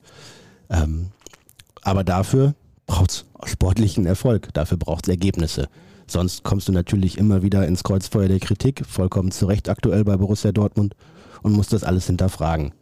Ich glaube, äh, Watzke hat sich das schon sehr gewünscht, dass die Personalentscheidungen Kehl und Terzic die letzten entscheidenden sind, die er da im sportlichen Bereich trifft, bevor er dann vielleicht irgendwann sein Amt abgibt und äh, übergibt. Aktuell ist es extrem in Gefahr. Und deswegen ist es eine mordsschwierige Entscheidung, denn irgendwann muss man sich ja auch die Frage stellen, wie viele von den letzten großen Brüchen, Rose kurzfristig rauszuschmeißen zum Beispiel, waren denn richtig? Und dann geht's ans Eingemachte. Und dann muss man schauen, passt das so? Hilft das so weiter? Können wir in dieser Konstellation in die Zukunft gehen? Sind wir damit gerüstet, wenn der sportliche Wettbewerb durch Geldflüsse überall immer noch heißer und schärfer wird? Sind wir noch Borussia Dortmund dann, wenn wir uns da, da, wenn wir da mitmachen, wenn wir auch groß und stark werden wollen, immer weiter? Oder sind wir Borussia Dortmund, wenn wir da bleiben, wo wir herkommen, wo wir, was uns stark gemacht hat, wenn wir eine Mannschaft haben, die, die jung und hungrig ist, die berauschenden Fußball spielt und auch mal ab und zu auf die Mütze bekommt? Oder wollen wir uns irgendwie da oben halten. So Platz 4 muss es sein. Aber ja, manche in allen zwei, drei Jahren, wenn die Bayern mal schwächeln, können wir ein bisschen mehr. Und dann versuchen wir mal ins Pokalfinale zu kommen. Ist das Borussia Dortmund so dieses, dieses Minimalziel anzuvisieren? Auch manchmal vielleicht von der Meisterschaft zu sprechen, aber das kannst du dann ja in der Regel nach zwei, drei Monaten schon einkassieren. Oder ist es nicht Borussia Dortmund vielmehr eine Mannschaft, und ein Verein, der von einer großen Leidenschaft zum Fußball geprägt ist, der nicht ganz oben immer mitmischen muss, zwingend, aber der eben, wie du gesagt hast, authentisch ist, der Bock macht, der die Leute begeistert, der die Leute auch nochmal zum Verzweifeln bringt, das darf auch sein, das gehört auch dazu, ähm, aber der eben für sich eine Entität hat, also der eine klare Identität hat und das auch geschlossen in allen Bereichen nach außen so vorlebt. Ich glaube auch die Fans verzeihen dir viel, wenn, wenn, selbst wenn es dann nicht klappt, mit dem maximalen sportlichen Erfolg, wenn du etwas verkörperst, für das du wirklich stehst. Was Borussia Dortmund lange getan hat und was jetzt dir immer mehr abhanden kommt. Ist ja jetzt auch nicht eine Frage von den letzten Wochen, sondern darüber haben wir ja auch, glaube ich, in den letzten zwei Jahren schon immer wieder mal gesprochen. Ja, also es ist ja nicht nur eine Frage der letzten zwei Jahre. eigentlich, eigentlich ist es eine Frage, die sich jetzt schon länger durchzieht. Dieses große Ziel Meisterschaft, dem man jetzt ewig hinterherhechelt. Und wenn wir mal historisch gucken, gab es immer längere Phasen, wo Borussia Dortmund nicht so gut war. Ja, in den 90ern war man gut, dann hat man 2002 nochmal diese Meisterschaft geholt. Dann war aber auch zehn Jahre Dürre. Das hatte ja aber auch äh, strukturelle ja, Gründe. Ja, natürlich hatte das strukturelle Gründe, aber die Gründe sind jetzt finde ich mal zweitrangig. Man war in den 60er Jahren sehr, sehr dominant und in den 70ern ist man dann auch in die zweite Liga abgestiegen. Also es ist ja jetzt nicht so, dass immer alles fantastisch war bei Borussia Dortmund. Und du hast es gerade, finde ich, sehr gut dargelegt, Jürgen. Borussia Dortmund muss sich fragen, was für ein Verein möchten sie sein? Und muss man sich immer, immer unbedingt daran klammern, dass man auf, keine Ahnung, Platz 1 schielt muss das immer sein? Oder ist es mal okay, wenn man auch nur Sechster wird? Ich finde, dass in dieser Saison der VfB Stuttgart ein gutes Beispiel dafür ist, dass es auch mit jungen Spielern sehr gut funktionieren kann. Die werden nicht zwei, drei Jahre mit diesen jungen Spielern so erfolgreich sein. Das wird nicht passieren. So illusorisch sind sie wahrscheinlich beim VfB auch nicht. Geht er dann auch immer ganz schnell mit Vertragsverlängerung Trainer und ein Jahr später ist er dann entlassen, weil es mal fünf Spiele nicht so läuft. Aber die sind in der Lage, mit viel, viel weniger aktuell mehr zu erreichen als Borussia Dortmund. Ich glaube, dass der BVB nur wieder dahin kommen kann, wenn er eben nicht semifertige Spieler auf Mittelklasse-Niveau für 25 bis 30 Millionen Euro verpflichtet, sondern dass er wieder mehr auf junge Talente setzt. Klar, den einen oder anderen erfahren brauchst du auch, aber dann habe ich lieber eine Mannschaft wie vor, keine Ahnung, drei Jahren, wo ich weiß, die kann ein gewisses Maß an Erfolg garantieren, aber die wird jetzt nicht zwangsläufig Meister. Ist doch auch in Ordnung, oder nicht? Ist das schlimm, wenn man mal nur Vierter wird oder Fünfter oder Sechster? Ja, aktuell mit der Champions League-Reform ist das schwierig, das weiß ich, Cedric, aber ist es schlimm? Da, dazu noch, es kommt ja immer die Debatte, die deutschen Clubs, die, die hinken dann in Europa hinterher, wenn sie sich jetzt nicht wieder für die Champions League qualifizieren. Oder da hatten wir ja auch mal eine Phase im deutschen Fußball, wo die Clubs international bis auf die Beine wirklich gar nichts gerissen haben. Ja und? Ist doch scheißegal. Dann gewinnen sie halt international. Ist das wirklich so schlimm? Du sagtest gerade, ist, ist es denn schlimm, wenn sie mal nur Vierter, Fünfter, Sechster werden? Ich würde sagen, bis zum vierten Platz ist das in Ordnung. Schon allein aus wirtschaftlicher Notwendigkeit musst du die Champions League-Qualifikation schaffen. Fünfter, Sechster wäre dann schon ein ordentlicher Schlag ins Kontor. Musst du schon ordentlich Abstriche machen, Europa League gegenüber Champions League. Dann ist noch die Club WM, die bald kommt. Da musst du dich auch in eine gute Position bringen. Das wäre nochmal Geld, was du verpassen würdest, wenn du da jetzt abreißen lässt. Also es ist schon, ich verstehe deinen Ansatz und Ja, dann- dann- Gefühl, aber, aber es ist, es, Entschuldigung, ist, aber dann es gibt alleine äh, auf, aufgrund dieser, des Kaders, der ja durchaus, was haben wir, 160 Millionen oder 80? Ja, Ja, da musst du halt, da musst du halt 180 ein bisschen. Tafelsilber verkaufen. Punkt. Gut, Also- das, also geht dann aber, das halt das geht so. dann aber nochmal einher mit, mit äh, womöglich mit noch weniger Qualität. Ja, ne? da musst du Darüber haben aber wir auch hier bessere Arbeit gesprochen. machen. Ja, ich weiß das, aber da musst du bessere Arbeit machen, wieder bessere Arbeit machen, was das Scouting angeht. Ja, oder die guten Vorschläge mal zeitnah umsetzen. Nenn mal konkrete Namen. Welchen Vorschlag hättest du gerne umgesetzt gesehen? Och, an Warren Zaire war der BVB lange dran. Und wenn der dann nicht irgendwann Spielpraxis bekommen hätte bei PSG, dann wäre der wahrscheinlich auch in Dortmund gelandet. Oder Alvarez im Sommer? Ja, auch. Also wenn man sieht, was er jetzt in England macht, dann hätte er in Dortmund auch gut getan. Richtig, ja. Ja, das ist dann das Problem, glaube ich, wenn auch Eitelkeiten aufeinandertreffen. Kann man das so sagen? Du kannst ja unterschiedlicher Meinung sein, aber es muss das beste Argument gewinnen. Da hast du nicht den Eindruck, dass das seit einiger Zeit beim BVB der Fall ist? Ich bin ja nicht bei allen Besprechungen dabei, aber mitunter ähm, Bei kommt jeder dieser zweiten. Eindruck auf. Bei Ja. jeder zweiten. Wie ist es da bei diesem Italiener, wo die sich immer treffen? Warst du da schon mal? Äh, da drin noch nie tatsächlich, nee. Ja? Nee. Reden wir vom gleichen eigentlich? Ich vermute, aber es gibt zwei. Davon gibt es zwei. Die Mama hat zwei Söhne, kann man das so sagen? Einer ist hier äh, so westlich der Innenstadt, Richtung Bochum, und der andere ist da ja in der Gartenstadt. Hm. Der ist allerdings nicht so häufig frequentiert, weil der andere eben näher zur Geschäftsstelle liegt. Ja, ja. Mhm. Ja, vielleicht müssen sie wieder häufiger essen gehen, ich weiß es nicht. Ja, also ich weiß nicht, korrigiert mich, wenn ihr einen anderen Eindruck habt, aber ich habe da in den letzten Wochen, seitdem es diesen Negativlauf gibt, nicht den Eindruck, dass in der Mannschaft da so viel Gemeinsamkeiten herrschen und so viel Teamgeist herrscht, dass sie das äh, gerade aktuell aus der Lage drehen können, dass sie den Turnaround schaffen. Ich sage, zum Glück kommt die Winterpause, da können die sich jetzt alle mal sechs, sieben, acht Tage ablenken und dann nochmal zusammen einen Neuanfang starten. Denn äh, wenn jetzt noch zwei, drei Spiele gekommen wären, hätte ich jetzt nicht den Eindruck gehabt, dass, dass diese, dieser Haufen zusammen äh, da jetzt plötzlich äh, wieder richtig gut Fußball spielen. Da möchte ich dir explizit zustimmen. In dem Moment, wo du das erwähnt hast, weiß ich noch, äh, irgendwann im März, ich, es war irgendein Heimspiel, bei dem der BVB gewonnen hat und es auch erst, ich glaube, in Rückstand ging. Und ich weiß noch, dass Julian Brandt in der Mixzone gesagt hat, wir haben, also ich habe das Gefühl, dass egal was passiert, irgendeiner wird für uns das Ding immer rausreißen aus dem Feuer. Und dieses Gefühl hast du halt schon lange nicht mehr bei Borussia Dortmund. Und das, äh, da will ich explizit beipflichten bei dem, was du gerade sagst. Das ist auch ein großes Problem in dieser Saison. Hörerfragen. Wobei ich den Eindruck habe, dass wir 90 Prozent der Hörerfragen gerade schon beantwortet haben. Ja, also seht's uns nach. Also wenn wir jetzt diese eine Patentlösung hätten, dann äh, hätten wir die auch schon ausgespuckt. Ähm, wir diskutieren natürlich auch viel vor der Kamera, am Mikro, aber auch dahinter und, und sprechen mit vielen Leuten. Ähm, aber die Situation ist halt gerade reichlich festgefahren und da gibt's dann eben nicht ein Fingerschnipsen. Edin Terzic sagt, äh, viel arbeiten. Gregor Kobel sagt, wir müssen verdammt viel arbeiten. Ähm, wir dürfen den Glauben nicht verlieren. Den Glauben müssen wir beschützen, sagt Edin Terzic.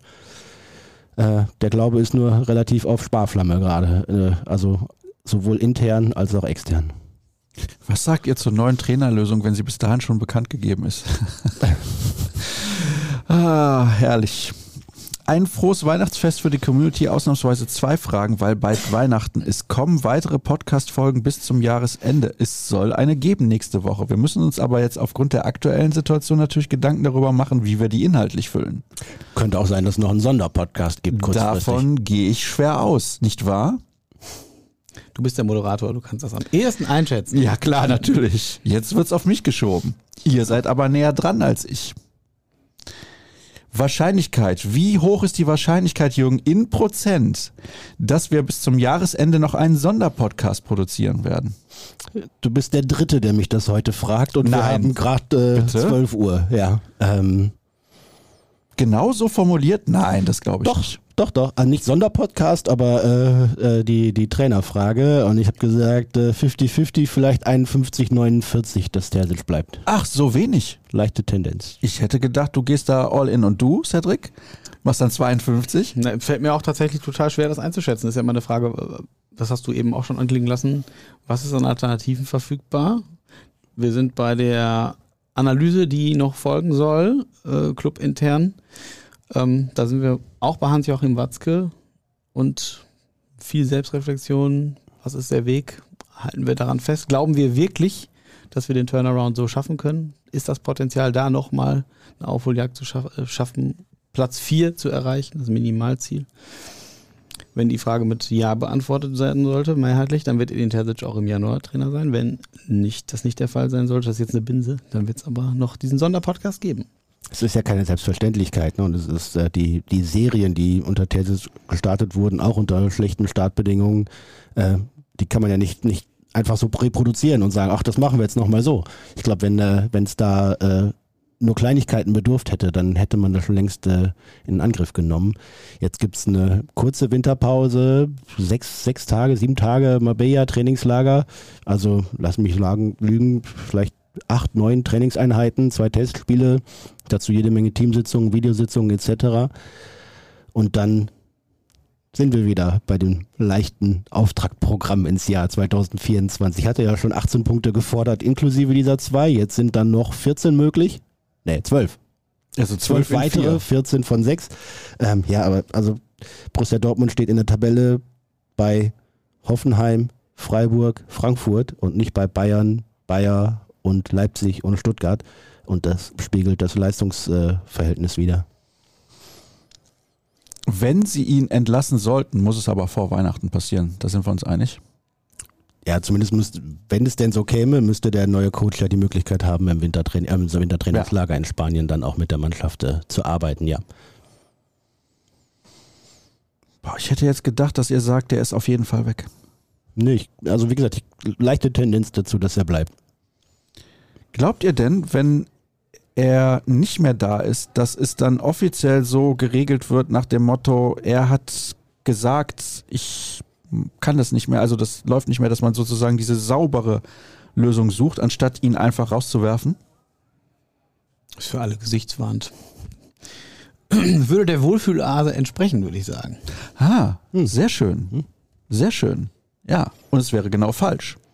Oder nicht? Müsste man Naja, dann das nicht Resultat einfach mal. ist ja trotzdem es, ist ja, dasselbe. es ist ja, ja, das Resultat ist dasselbe. Aber es wäre wieder nicht authentisch. Es wäre wieder nicht ehrlich. Es wäre wieder nicht offen. Genau das, was wir eben besprochen haben. Dann wird man formulieren, dass äh, Edin Terzic die Mannschaft in einer schwierigen Lage übernommen hat, in die Champions League geführt hat, Pokalsieger geworden ist und in seiner zweiten Amtszeit in der ersten Saison um ein Haar deutscher Meister geworden wäre und dass das natürlich dann auch auf Dauer mit so viel Erfolg, den er schon eingefahren hatte, nicht äh, eben zu etablieren ist oder zu halten ist und das natürlich die, die Erwartungshaltung, wenn man zwei so große äh, Erfolge, wenn man die Vizemeisterschaft mit dem schlechteren Torverhältnis quasi als Erfolg werten will, ähm, dass das eben nicht Saison für Saison zu schaffen ist und dementsprechend er auch an dieser Erwartungshaltung gescheitert wäre. Hat jemand die Pressemitteilung von Borussia Dortmund schon geschrieben, oder? Ich habe gesagt, nur man, Kriegst du wenigstens Jürgen ist schon lange? BVB-Reporter und hat das. Ja, BVB-Reporter, natürlich. Im doppelten Sinne. Stark, Jürgen. Nee, wie gesagt, ich hoffe, dass das gut honoriert ist, weil so eine, so eine muss man erstmal so, finde ich stark. Finde ich stark. Ja. Es bleibt spannend, was das angeht. das ist das Schöne an Borussia Dortmund und äh, man kann jetzt natürlich auch in Galgenhumor verfallen oder alles nur noch äh, sarkastisch formulieren. Aber es ist natürlich äh, nie langweilig mit der Borussia. Nie. Muss man die Champions League gewinnen, um halbwegs die Europapokaleinnahmen, die nächste Saison nicht reinkommen werden, zu kompensieren? Äh, das wäre natürlich sehr hilfreich. Äh, jede Runde weiter würde helfen. Äh, eine, eine Saison ohne Champions League würde Borussia Dortmund nicht in äh, finanzielle Nöte manövrieren, aber natürlich müssten dann auch schon vielleicht die ersten ein, zwei Abstriche beim Kader gemacht werden. Ähm, eine zweite Saison ohne Champions League wäre dann schon eher äh, katastrophal. Und Beispiel Bayer Leverkusen, die haben sich natürlich auch überlegt, so, boah, wenn wir wieder in den Champions League kommen wollen, und da hatten sie ja genug Schwierigkeiten mit den vergangenen Jahren, dann müssen wir es in dieser Saison schaffen, denn wenn dann die Reform durch ist und es nochmal irgendwie 30 bis 40 Millionen vielleicht mehr gibt, dann müssen wir dabei sein, weil dann nochmal die Schere, die eh schon so groß ist, weiter auseinanderklafft. Und äh, das könnte dann zum großen Problem werden. Habe ich ja eben schon ein bisschen was zu gesagt. Seit Aki Watzke beim DFB rumturnt, geht sowohl beim BVB als auch beim DFB nach unten. Muss man das Engagement nicht aufs Wesentliche, sprich volle Power BVB begrenzen? Der BVB hat momentan den Zustand der Ampel. Schlechter geht's kaum. Polemik muss ich nicht einordnen, oder? Kann man, kann man so sagen, ob das dann Hand und Fuß hat, muss jeder selber wissen. Hilft jetzt nur noch Tabula Rasa in der sportlichen Leitung, im Kader und im Management. Das haben wir ja eben schon ausführlich diskutiert. 1-1 Mainz, 1-1 Bochum, 1-1 Augsburg, 2-2 Heidenheim, 0-4 Bayern, 2-3 Leipzig, 1-2, 0-2 Stuttgart. Aber alles gut, weil Terzic ist ein Dortmunder Jung. Es ist auch natürlich ein bisschen polemisch, aber wenn man es auf die nackten Fakten bezieht. Könnte man aber jetzt auch noch ein paar andere Ergebnisse finden, ne? Positive meinst du? Ja, natürlich. Ich verstehe den Frust, ich verstehe auch den Unmut komplett. Und äh, wenn ich nicht in meiner Rolle als objektiver Berichterstatter gefangen wäre, könnte ich auch den ganzen Tag mit der Faust auf den Tisch knallen. Aber ähm, es gehört natürlich dann dazu, das alles sorgfältig abzuwägen. Ich musste auch den Kopf schütteln gestern, als Edin Terzic sagte, wir sind 2023 mit 72 Punkten oder sowas immer noch eine, immer noch die, eine der Top-Mannschaften. Ich glaube, die Bayern könnten drei mehr holen, glaube ich, und Leipzig, Leverkusen werden ungefähr gleich auf. Ja, aber das war bis Anfang November, Mitte November und seitdem, buh. Den Spielern Wolf, Meunier, Morey, Reus, Can, Malen, Aller, Metscher und Benzebaini muss man 2024 zeigen, wo die Tür ist. Ja, das finde ich an Streichliste dann doch ein bisschen hart, weil wie gesagt, ein Matcher, ich glaube schon, dass der ordentlich Potenzial hat, der ist halt jetzt verletzt, kann man nicht so sagen. Ja, auch, ne? ja, die Frage ist, inwiefern er im Kopf wieder gesund wird. Das ist, glaube ich, das viel größere Problem. Oder sagen wir mal so, es geht ja miteinander einher. Ist die körperliche Fitness nicht gut genug, dann denkt der Kopf irgendwann scheiße. Wenn der Kopf denkt, hm, das funktioniert nicht, dann macht der Körper auch nicht mehr mit. Also das ist ganz, ganz schwierig, wobei ich nach wie vor interessant finde, dass er für die Elfenbeinküste Tore schießt. Wissen wir eigentlich, was er hat? Naja, aber hat er sehr ähm, gefault worden, da zwischen zwei Spieler eingeklemmt worden, hat glaube ich einen Schlag auf Sprunglink bekommen, sah sehr schmerzhaft aus. Er wollte nochmal zurück, aber ich glaube, es ging nicht und äh, ja, das würde natürlich dieses, dieses Drama um Seppaler auf die Spitze treiben, wenn er dann jetzt auch noch verletzt ist und für den Afrika Cup in seinem Heimatland ausfällt, was natürlich da in der Ivory Coast ein, ein Riesending ist. Und äh, ja, menschlich ist es alles äh, kaum noch kaum noch zu verpacken und äh, wenn man wenn man ihn sieht, dass er trotzdem immer will, dass er immer da ist beim Training und Gas gibt, soweit er kann und dass er dass er sich da gar nicht hängen lässt, sondern als Persönlichkeit, äh, glaube ich, beachtliches leistet, dann muss man sagen, vielleicht ist das in manchen Punkten auch äh, ähnlich viel wert oder vielleicht sogar noch wertvoller als äh, ein bisschen sportlicher Erfolg. Also Hut ab vor dem, was der durchgestanden hat und aktuell auch durchsteht, wo du dich ja fragst, bin ich verrückt, läuft denn wirklich alles gegen mich gerade? Sehr interessante Frage. In der öffentlichen Berichterstattung bekommt man das Gefühl, der Verein hat mit Watzke einen Patriarchen. Gibt es realistische Szenarien, wie Fans, Mitglieder, Aktionäre und so weiter diesem Management-Missstand entgegenwirken können, ohne zum Beispiel im Aufsichtsrat zu sein? Wie heißt nochmal das? Äh, das war doch die Faninitiative, die, wie, ich kriege jetzt nicht mehr das Konvolut, was abgeschlossen wurde vor einem Jahr. Der Kodex. Der Ehren, äh, Ehrenkodex hieß es ja. ja. Ehren heißt es, ne? Wertekodex. Genau, Wertekodex, genau. Da ging es ja genau darum, wie viel Einfluss haben Fans. Und letztlich ist es ja Jürgen, korrigier mich, du bist noch ein bisschen im besser im Thema, ein bisschen Muster ohne Wert am Ende, weil es ist so, ich meine, gut gemeinte. Äh ja, es ist für die KGA nicht verpflichtend und nicht ja. bindend. Ähm, und äh, ja, Borussia Dortmund ist natürlich kein, kein demokratisches Konstrukt in dem Moment. Ne? Es gibt dann äh, die Geschäftsführung, die wird vom Präsidialausschuss bestellt. Da sind, sitzen dann Mitglieder des Vorstandes und des äh, Beirates. Ähm, wie die da alle genau hinkommen, äh, ist dann auch nicht immer so ganz transparent. Also dass äh, Borussia Dortmund jetzt irgendwie urdemokratische Strukturen hätte, ist bei 50 plus 1 trotzdem nicht gegeben. Das muss man sicherlich so festhalten. Und die, die Mitwirkungsmöglichkeiten sind dann eher darauf begrenzt, dass äh, einem Gehör gewährt wird, aber nicht, dass man aktiv eingreifen könnte. Was natürlich auch bei einem Verein mit, was weiß ich, 190.000 jetzt, glaube ich, so langsam Mitgliedern natürlich auch schwer möglich ist. Ähm, aber ja, das ist äh, leider nicht für jedermann möglich, da Entscheidungen aktiv zu beeinflussen. Sieht man ja gerade bei den Protesten gegen den äh, Investor in der DFL, dass sich natürlich alle, alle Kurven, alle aktiven Szenen einig sind, dass sie das grundsätzlich ablehnen. Ähm, und sie können dagegen protestieren und können vielleicht sogar irgendwann nicht nur einen Stimmungsboykott, sondern noch weitere Protestaktionen starten. Ähm, das wird trotzdem nichts daran ändern, dass äh, dieser Deal dann durchgezogen wird. Frohe Weihnachten an meinen Lieblingspodcast. Hier mal meine Aufstellung aktiver Kicker, die mal beim BVB waren. Im Tor Birki, in der Abwehrkette Akanji, Ginter, Sagadu und Guerrero. Defensives Mittelfeld Gündogan und Bellingham. Dann gibt es noch eine Reihe mit Sancho, Lewandowski und Dembele und davor Holland. Frage, wo ist das Geld geblieben? Blowing in the Wind? Ich hab's nicht. um das mal sicher zu sein. Ich hab's nicht.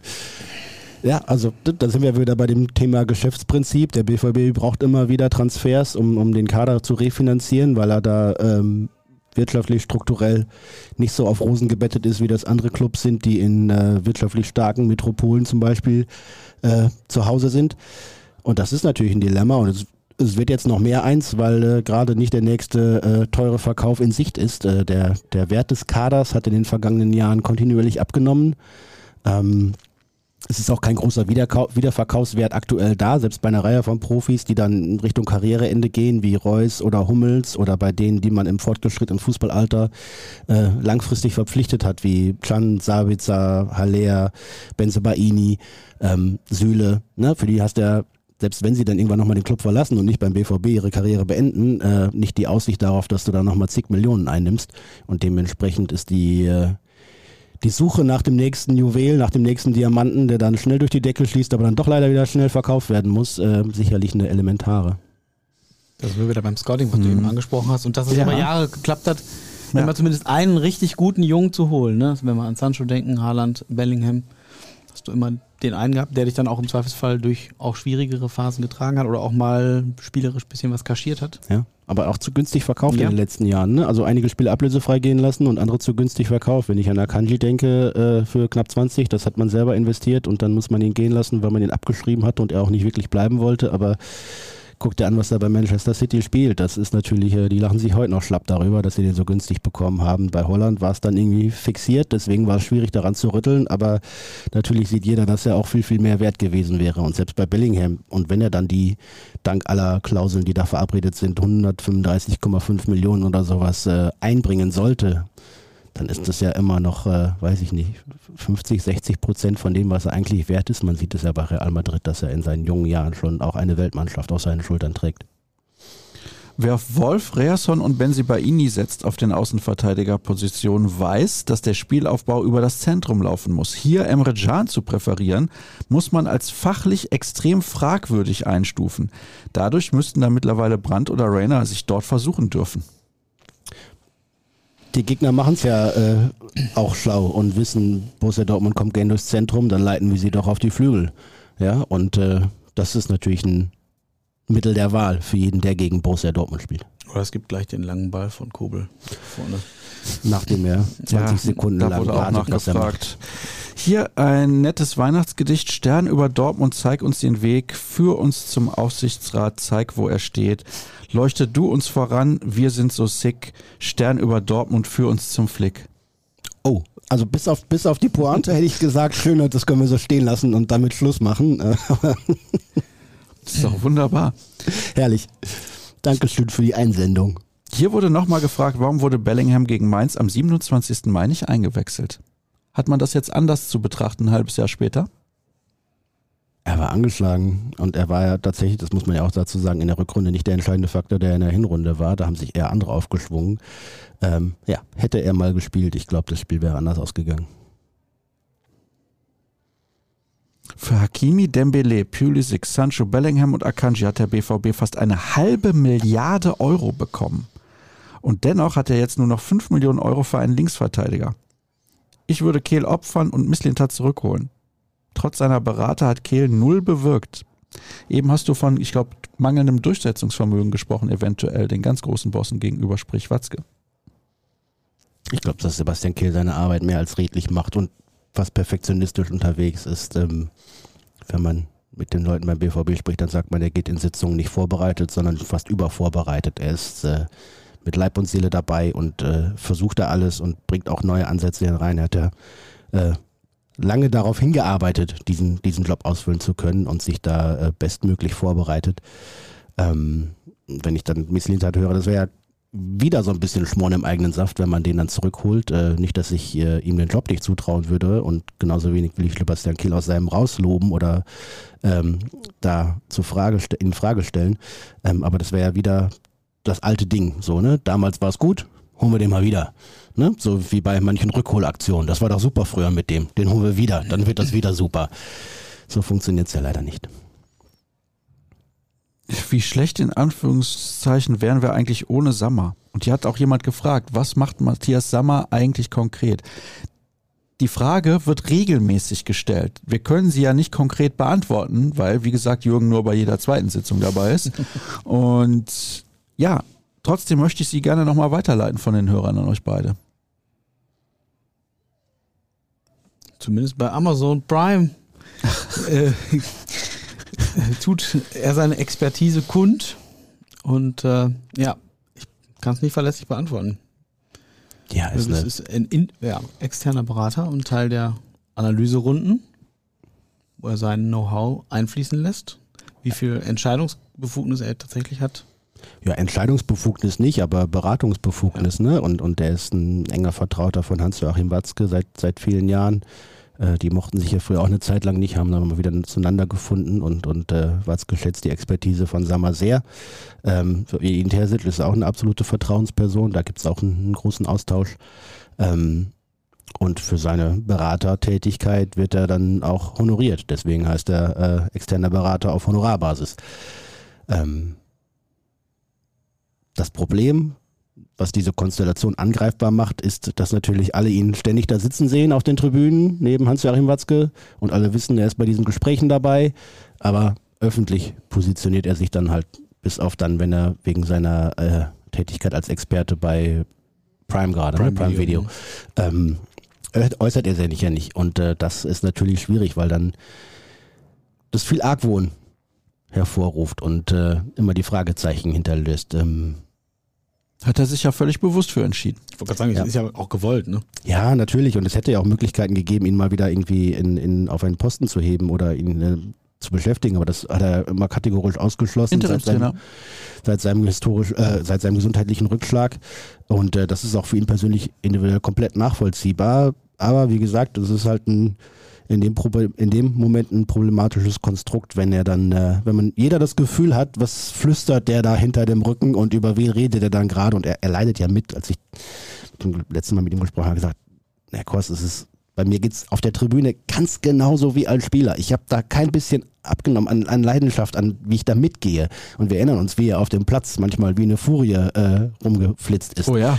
Und äh, in, in, mir innerlich ist das noch genauso. Ich kann es natürlich auf der Tribüne nicht, nicht so ausleben oder manchmal sieht man es ihm trotzdem an. Ähm, aber er, er, lebt und leidet schon mit Borussia Dortmund. Das ist nicht die Frage. Ähm, ja, aber diese Bedeutung oder diese, diese Wirksamkeit der Figur und dieser Funktion äh, ist natürlich in dem Moment problembehaftet, wie ich das gerade gesagt habe. Ich zitiere, Moment, wo ist es? Wieso spielt Stolper Baini jedes verfickte Spiel? Der Typ macht uns nicht besser. Wie gesagt, ich habe gesagt, ich zitiere. Gleichzeitig wünscht ein anderer, um das Thema sofort zu wechseln, Ja. frohe Weihnachten aus Vancouver. Ja, da frohe Weihnachten zurück nach Vancouver. Wart ihr schon mal in Vancouver? Wer, wer hat das geschickt? Das hat Niklas geschickt. Okay. Nein, dann war es nicht der Manuel, der auch in Vancouver wohnte. Aber ja, schöne Grüße zurück. Vancouver war ich noch nicht, fehlt mir noch. Ich auch nicht. Ich auch nicht. Wart ihr schon mal in Kanada? Nein. Nein. Ich auch nicht. Na guck, Ja, da würde ich gerne mal hin. kannst du dir ja zu Weihnachten wünschen. Ich glaube, das sprengt den Rahmen. Fände ich schon ein bisschen dreist. Einfach jetzt noch kurz, sag mal, ich würde gerne mal nach Vancouver. Wie sieht's aus? Kannst ja auf einen Wunschzettel schreiben. Ja, ich habe im Januar Geburtstag, vielleicht reicht's dann, zeitlich. Da müsste mal eine Handball-EM, äh, eine EM nicht, aber WM stattfinden. Ne? Aber ich weiß nicht, wie es um den kanadischen Handball bestellt ist. Ich vermute nicht sonderlich. Äußerst beschissen. äußerst, äußerst schlecht, muss ich tatsächlich sagen. Ich weiß gar nicht, ob wir hier noch groß was beantworten sollen, weil eigentlich haben wir ja alles besprochen und gefühlt fragt jeder, wie lange noch mit Terzic oder wann ist Watzke weg? Das sind die, das sind die Kernfragen. Ja, PSV Eindhoven. PSW. So, Jo, mit jetzt pass auf. 16 Siege in 16 Spielen in der Liga. Waren es 56 zu 6 Tore? Ja. Nenne ich jetzt mal grundsolide. Und haben jedes Pflichtspiel in dieser Saison gewonnen. Bis auf das Spiel bei Arsenal haben sie 0-4 verloren. Das ist ein relativ schlechtes Los für Borussia Dortmund, finde ich. Der Name ist nicht ganz so groß, aber das ist ein relativ schlechtes Los, weil es heißt ja ah, Gruppensieger und dann kriegen wir einen zweiten, aber das ist ein richtig mieser Zweiter. Findest Weil, du tatsächlich? ja, finde ich, da, weil, und das ist der große Unterschied, die haben nichts zu verlieren. Die können einfach befreit aufspielen und eine Mannschaft von Peter Bosch, die spielt halt mutig nach vorne, klar, da gibt's auch Risiken, aber das ist der absolute Klassiker. Du gehst jetzt als, ich sag mal, 70 zu 30 Favorit in dieses Duell und dann denkt sich PSW, ja gut, den zeigen wir mal hier, wo der Hammer hängt, weil die, die wissen ja gar nicht, wie man verliert aktuell. Kennen die gar nicht. Die haben ein Spiel verloren. Und ich glaube, die können ganz gut äh, offensiv Pressing? Pressing spielen. Das ist Und ich kenne nicht gut. kenn eine Mannschaft, der das gar nicht liegt, wenn der Gegner hoch attackiert. Und äh, ja, ich bin gespannt. Aber so bis, ach, bis Mitte Februar, bitte. Da ist der Bock längst umgestoßen. Bis dahin wurde jeder Stein umgedreht und Ja, äh, klar. der Neuanfang gestartet. Ja, wir konnten zum Glück einen, einen passenden Impuls setzen. Ja, Ich muss aber um es einmal ein bisschen zu relativieren, die Frage ist, wie stark ist die niederländische Liga, wenn du da, äh, um es nur einmal anzumerken. Ja gut, aber du musst erstmal dominieren. Also auch in der schwachen Liga musst du erstmal dominieren und in der Champions League haben sie auch 5 von 6 Spielen gewonnen. haben sie 15 Punkte geholt? Haben sie nicht 5 von 6? Ne? Na, Zweiter da geworden. Zweiter, nee, ja, noch ein, stimmt, zwei noch zwei Unentschieden. Dabei. Äh, Ja, das kann sein, aber eine Pflichtspielniederlage. Trotzdem. Ja, Ja, gut. Hatte ich falsch im Kopf. Das lag daran, dass ich eine kurze Nacht hatte. Ich konnte nicht einschlafen, weil ich so enttäuscht war von Borussia Dortmund. ja. Ja, wir haben auch wenig, kurze Nacht gehabt, ja. Ja. Sollen wir Schluss machen nach einer Stunde 23? Es wird ja nicht besser. Nee. Wir können ja noch lange reden. Also hier, unsererseits wird's immer besser. Ja, Ist die Routine halt. ja. Und ja, wir gehen damit Vollgas durch. Können wir noch ein bisschen Werbung machen, lieber Kollege in der Regie? Ja, natürlich. Oh, da wird sie eingeblendet. Schau mal. Schön. Drei Euro für nur drei Monate. rn.de slash bvb Podcast minus Angebot. Und wenn ihr wollt, könnt ihr uns sehr gerne folgen auf den sozialen Kanälen. Eigentlich immer nach RNBVB suchen. Auch bei YouTube beispielsweise, damit ihr diesen Kanal abonniert und jedes Video seht. Wann ist mit dem nächsten Video zu rechnen, lieber Kollege Kors? Sascha, In aber Kürze. plump. In, in Kürze. In Kürze, ja. Und Zeitnah. Dann, dann weiß ich nicht. Ich frage trotzdem, weil bei dir weiß ich, glaube ich, gibt es bei euch Kartoffelsalat zu Weihnachten? Nein. Ente? Auch Nein. nicht. Bei euch gab es immer Raclette, oder? Hast du dir sehr gut gemerkt. Ja. Mhm. Ja. Alle drei Tage? Oder nur Heiligabend? Auch, auch schon vor Heiligabend. Nein, eigentlich an Heiligabend, aber durch. da hat man ja mal so viel Auswahl, da kann man alles Raclette ist nochmal überragend. Ich habe echt jetzt so einen Hunger. Ich verstehe auch Leute nicht, die sagen, die mögen kein Raclette. Da hast du nur wirklich jede Auswahl. Ja, da kann, kann sich ja jeder so bauen, wie er möchte. Ja. Oh, lecker. und bei euch? Äh, gibt's Rouladen. Ah, Rouladen. Klößen und Rotkohl. Ah, auch ein absoluter Gaumenschmaus. Hm, Daumenschmaus. Ein Leckerbissen. Ein Leckerbissen, ein, äh, mir fällt gerade kein weiteres Wort Ah, ein, ja. das weißt du doch hier, komm. Was denn? Ja, ein anderes Wort für Gaumenschmaus oder Leckerbissen. Du bist doch hier der Verbalvirtuose. Ein äh, Gaumenschmaus. Lecker bisschen. Ja, also gegen Frust hilft ja auch manchmal Essen. Also manchmal. Man muss es Vorsicht, nicht übertreiben. An dieser Stelle äh, Hinweis an alle Verbraucher, nicht- nicht nachmachen, aber vielleicht kann man sich ja mal was gönnen, um das ein oder andere zu verdrängen. Podcast wird jetzt in Windeseile hochgeladen, damit wir Mittagpause, Mittagspause machen können. Bitte folgt Cedric Gebhardt unter Cedric bei Twitter, Jürgen Kors unter Jürgen Kors und mir unter Sascha Staat bei Twitter und bei Instagram. Und dann sehen wir uns ja vor Weihnachten noch wieder in der nächsten Sonderausgabe. Ansonsten wünsche ich euch ein schönes Weihnachtsfest. Vielleicht sehen oder hören wir uns danach. Mit Sicherheit, weil eine Ausgabe haben wir ja vor dem Jahreswechsel definitiv noch. Müssen wir uns was aus den Fingern saugen, wenn Edin nicht entlassen wird. Ansonsten habt eine gute Weihnachtszeit und bis bald. Tschüss. Tschüss. Frohes Fest. ist.